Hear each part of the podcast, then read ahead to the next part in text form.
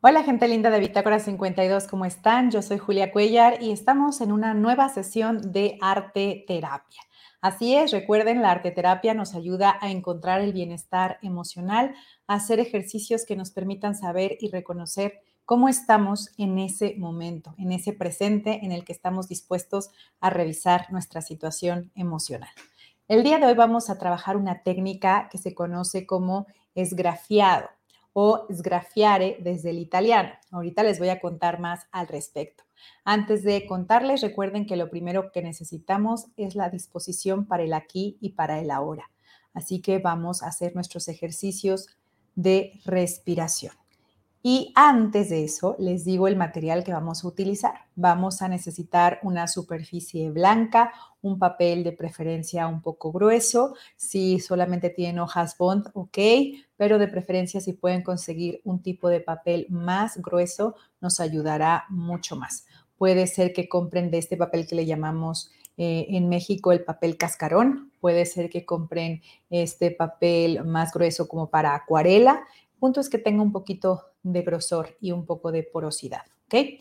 Y vamos a necesitar crayolas y vamos a necesitar tinta china, un botecito chiquito de tinta china. Y además un objeto punzo cortante, puede ser una aguja con la que hacemos remiendos o cosemos, una aguja, Puede ser si quieren un pasador, le quitan la, la, puntita de goma, puede ser si quieren la parte de atrás de un arete, o puede ser una pluma que a lo mejor ya no tenga tinta, pero podemos usar eh, como punzo cortante. Entonces, eso es lo que necesitamos, una hoja blanca eh, de papel de un papel un poco más grueso, crayolas, tinta china y un objeto punzo cortante de, punta fina, eh, preferentemente. Si pueden tener varios con distinto grosor en la punta, nos conviene. Así que bueno, ahora sí vamos a hacer el ejercicio de respiración. Recuerden, yo solo lo hago tres veces. Ustedes si necesitan hacerlo más tiempo, háganlo más tiempo.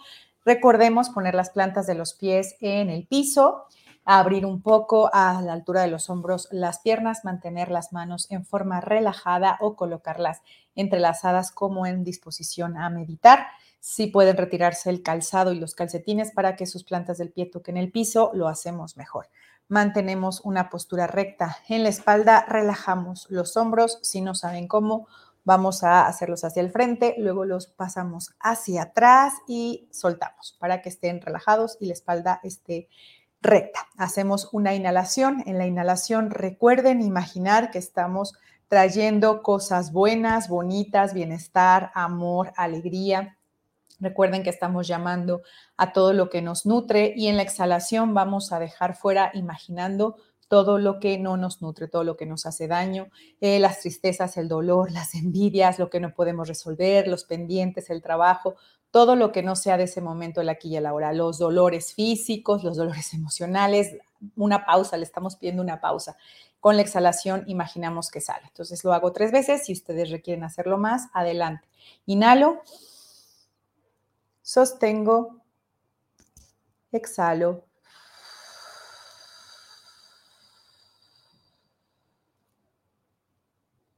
Inhalo sostengo, exhalo.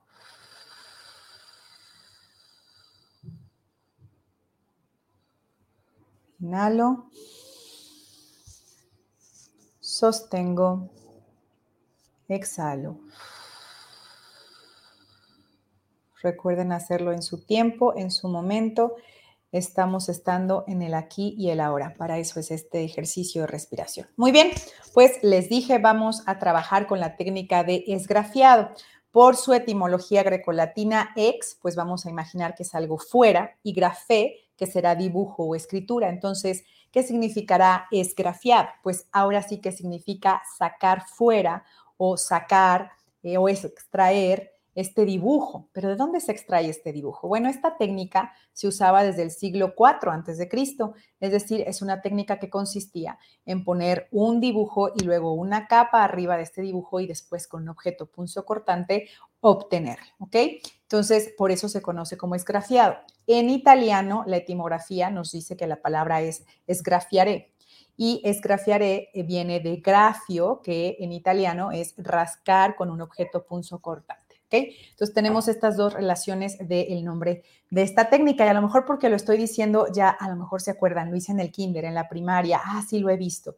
Bueno, pues justo lo que vamos a hacer, y para eso necesitamos nuestra hoja blanca, es en esa hoja vamos a tomar nuestros crayones de todos los colores posibles que tengan y van a dibujar en totalidad esa hoja. No debe de quedar ningún borde. Toda esa hoja debe estar dibujada, rayoneada con estos crayones. De verdad, pongan toda su pasión en hacer que estos crayones estén en esa hoja. Pueden hacerlo por franjas de colores seguidas, pueden hacerlo en desorden. El punto es que toda la hoja tenga distintos colores. Si tú quieres hacerlo de un solo tono, ok, hazlo de un solo tono, pero toda la hoja debe estar con crayón y no debe de quedar ni un solo huequito. Así que con ganas expriman esos crayones. Y mientras están exprimiendo esos crayones, yo les voy a contar por qué vamos a utilizar esta técnica. Bueno, vamos a usar esta técnica porque todos sabemos que en la vida hay momentos alegres y momentos tristes, por llamarlos de alguna forma y por irnos, digamos, a lo opuesto, pero en medio hay un montón de emociones, eso ya lo hemos platicado. Pero seguramente recordarán que cuando estamos en un momento muy triste, muy fuerte emocionalmente, de esos momentos en que sentimos que la vida no tiene sentido, que no hay nada más adelante, que ojalá pudiéramos morirnos en ese instante. Todos hemos pasado por un momento así y en esos momentos justo no hay palabra, no hay cosa que nos consuele, no hay alguien que nos pueda alimentar, ¿no? Que nos haga sentir bien. Incluso lo que nos dicen de esto también pasará, bueno, nos, nos, nos duele en la boca, el estómago, nos da coraje que nos digan eso, porque de verdad sentimos que ahí se acabó la vida, ¿vale? Entonces, claro, eso es cierto en ese preciso momento, eso es válido y claro que los demás tratarán de recordarnos que hay más, que la vida está compuesta de alegrías y tristezas, de valles y también eh, de praderas, ¿no? Que finalmente también hay conflictos, pero también hay soluciones y hay procesos de vida que, bueno, pues van evolucionando. Entonces, este ejercicio justo nos va a recordar eso, que aunque estemos en este momento de oscuridad, es evidente que tenemos que vivir el proceso de duelo y tenemos que vivir cada etapa del proceso de duelo aceptándola. Recordemos que el duelo tiene cinco etapas según eh, la psicología. El primero es la negación. Lo primero es obvio decir no es cierto, no es cierto, no es cierto que esto está pasando. El siguiente será la ira, este coraje del que les hablo, este de, ah, pues van a ver, ahora viene la mía, ah, pues si esto pasó, entonces ya no quiero nada. O sea, viene el coraje, es como una reacción natural a lo que nos está doliendo en profundidad, es decir, casi matando. Y luego viene la negociación. Bueno, pues sí, sí está feo, sí está horrible, pero pues seguramente puedo encontrar algo bueno de esto, ¿no? Ya viene esta parte donde decimos, bueno, sí es cierto, tienen razón, esto no va a durar para siempre. Este, ahora sí que todos los refranes de no hay mal eh, que dure 100 años ni quien los aguante, está bien, hay días de sol y días de nublados, ¿ok? Y en esta parte de negociación. Luego puede venir una depresión. La depresión es este momento donde decimos, ya, aunque, aunque después vengan cosas buenas, no me interesa, no quiero hacer nada, aquí se acabó todo, no me baño, no me como, no veo a nadie, quiero llorar, quiero de verdad solo estar en este dolor, ¿no? Y no veo más allá. Y también puede estar después al final, y es a donde esperamos que todos llegamos, la aceptación. El decir, pues sí, fue terrible, sí sentí que me moría, sí me enojé, sí negué, sí traté de un día estar bien y aunque tres estaba mal, pero bueno, ahí voy, ¿no? Como saben, los pasos del duelo no son lineales. Esto quiere decir que hay momentos a lo mejor en que parece que ya vamos en la negociación y luego vamos para atrás y entonces volvemos a la ira y luego pasamos rápido a la aceptación y luego parece que ya aceptamos y vamos para atrás y volvemos a caer en depresión. Es decir, el duelo es un proceso que cada persona lo vive de forma distinta, que puede pasar por unas etapas más rápido que por otras, que algunas se prolongan y que luego hay detonadores que nos regresan a alguna. Eso es natural y está bien. El ejercicio de hoy justo, espero que de verdad le estén rascando a esos crayones toda, toda su energía de color y que se esté quedando en la hoja blanca que han escogido, es para darnos cuenta que justo este proceso de duelo y sus etapas, pues es algo que nos ayuda a saber que estamos solamente en un momento de la vida y que es válida cada emoción en ese momento de la vida, pero la vida es mucho más amplia. Entonces, después de que ya tengan esa hoja blanca llena de colores, lo que sigue es que ahora con su tinta china lo pongan encima de estos colores. Sí, la tinta china tiene que cubrir estos colores hechos con los crayones. Sugerencia obvio, debajo de la hoja donde pusiste los crayones, pon papel periódico, cartón o hazlo en un lugar donde si la tinta china corre, pues luego no sea tan complicado limpiarlo, ¿ok? Entonces pon la tinta china sobre este crayón para que se cubra todo de negro, no se debe de ver nada, ¿ok? Suficientemente tinta china para que no se vea nada. Y tienes que esperar a que se seque. Esto puede ser directo o algunos sugieren después del crayón poner una capa de talco y luego la tinta china. Lo que tú prefieras, las dos formas funcionan. Puedes hacerlo directo. Luego tendrás que esperar a que seque la tinta china para que esté todo en absolutamente negro. Ahora sí, ¿Qué pasa? Vamos a imaginar que esto que está cubierto de negro de la tinta china, donde abajo no podemos ver los colores, pues justo son estas dos etapas de las que estamos hablando. Los colores van a representar todos estos momentos de alegría, de dicha, donde de verdad decimos qué maravilloso es la vida, qué increíble es estar vivo, qué padrísimo, ojalá todos los días fueran así, todos los días puedan sentir este amor, esta energía, esta vibra. No, bueno, hoy me como el mundo, o sea, hoy siento que vuelo, ¿no? Y en la tinta china, vamos a imaginar que representa estos momentos de absoluto dolor, donde decimos, ya, nada importa, aquí se acabó todo y me morí, no me interesa más nada. Y entonces tenemos estos contrastes, ¿vale? Y justo con el objeto punzo cortante, vamos a imaginar que es el proceso de duelo. Con el objeto punzo cortante vamos a empezar, una vez que esté seca la tinta china, vamos a comenzar a rascar haciendo las imágenes que queramos. Podemos dibujar una casa, podemos dibujar árboles, digo, lo van a rascar con el objeto punzo cortante, irán haciendo las líneas para hacer lo que ustedes desean dibujar. Insisto, una casa, podrían hacer un mandala, podrán dibujar estrellas, corazones, podrán ir jugando a rascar a ver qué, qué se les va ocurriendo que va ahí, ¿ok? La idea sería entonces, como este objeto punzocortante nos ayuda a recordar que el duelo es un proceso y que cada una de las etapas que vivamos del duelo está bien y que lo que vamos a rascar de ese dolor es recordarnos que debajo o en otro momento y más hacia adelante también, no solo hacia atrás, sino también hacia adelante, volverá a haber alegrías, volverá a haber momentos de felicidad, de colores. Sí, siempre va a estar esta capa de negro, siempre va a estar este dolor, no lo vamos a negar, no se trata de negarlo, como bien habla el proceso de duelo, se trata de aceptarlo. Sí, sí pasó, sí, sí dolió, sí, sí parece y sí, sí morí, una parte de mí murió ahí, pero pues otra parte sigue adelante, ¿no? Y tendrá que encontrar esa nueva parte de mí, esa nueva yo, una nueva negociación con el proceso de la vida, ¿no?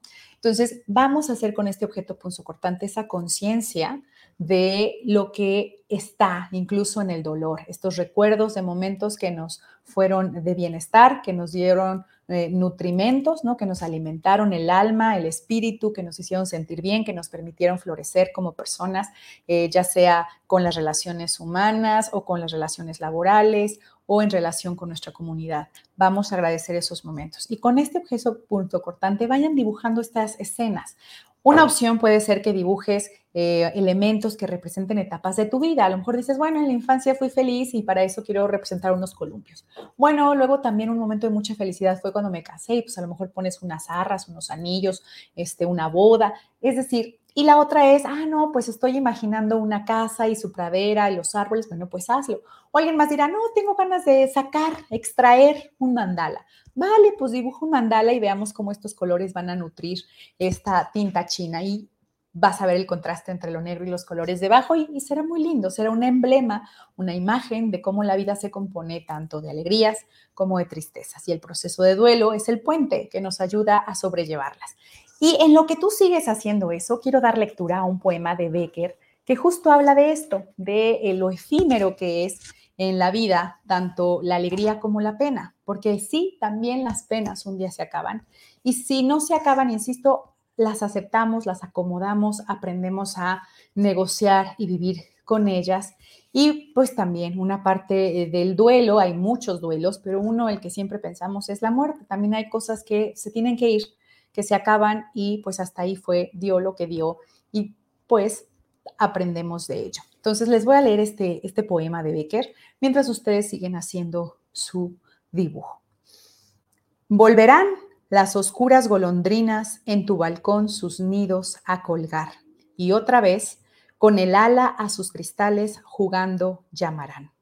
Pero aquellas que el vuelo refrenaban tu hermosura y mi dicha a contemplar, aquellas que aprendieron nuestros nombres, esas no volverán. Volverán las tupidas madreselvas de tu jardín las tapias a escalar, y otra vez a la tarde, aún más hermosas, sus flores se abrirán. Pero aquellas cuajadas de rocío cuyas gotas mirábamos temblar y caer como lágrimas del día, esas no volverán. Volverán del amor en tus oídos las palabras ardientes a sonar. Tu corazón de su profundo sueño tal vez despertará.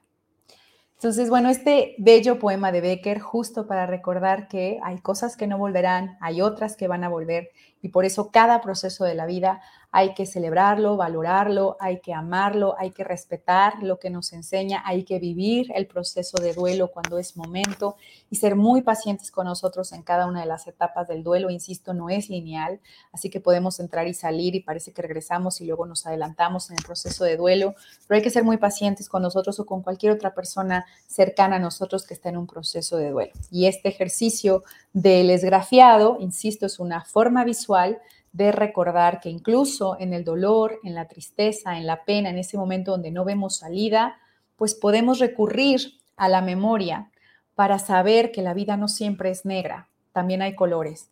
Eh, para saber que hacia adelante también hay colores, ¿no? Y que hay que vivir el proceso y que encontraremos de nuevo una forma de integrar este duelo eh, en, nuestra, en nuestro proceso de vivir, ¿no? Y entonces, pues por eso tenemos este objeto punzo cortante, esta aguja, donde vamos de nuevo a recordar y a proyectar, ¿no? Es un poco viajar al pasado y también hacia el futuro para tender este puente de decir, pues sí, no ha sido la primera vez que estoy en un proceso de duelo, no será la última y también tenía alegrías atrás y volvería a tener alegrías hacia adelante. Entonces, espero que les haya gustado, así que les mando un abrazo, mucho cariño, disfruten su día. Recuerden escribirnos a bitácora52mx.gmail.com.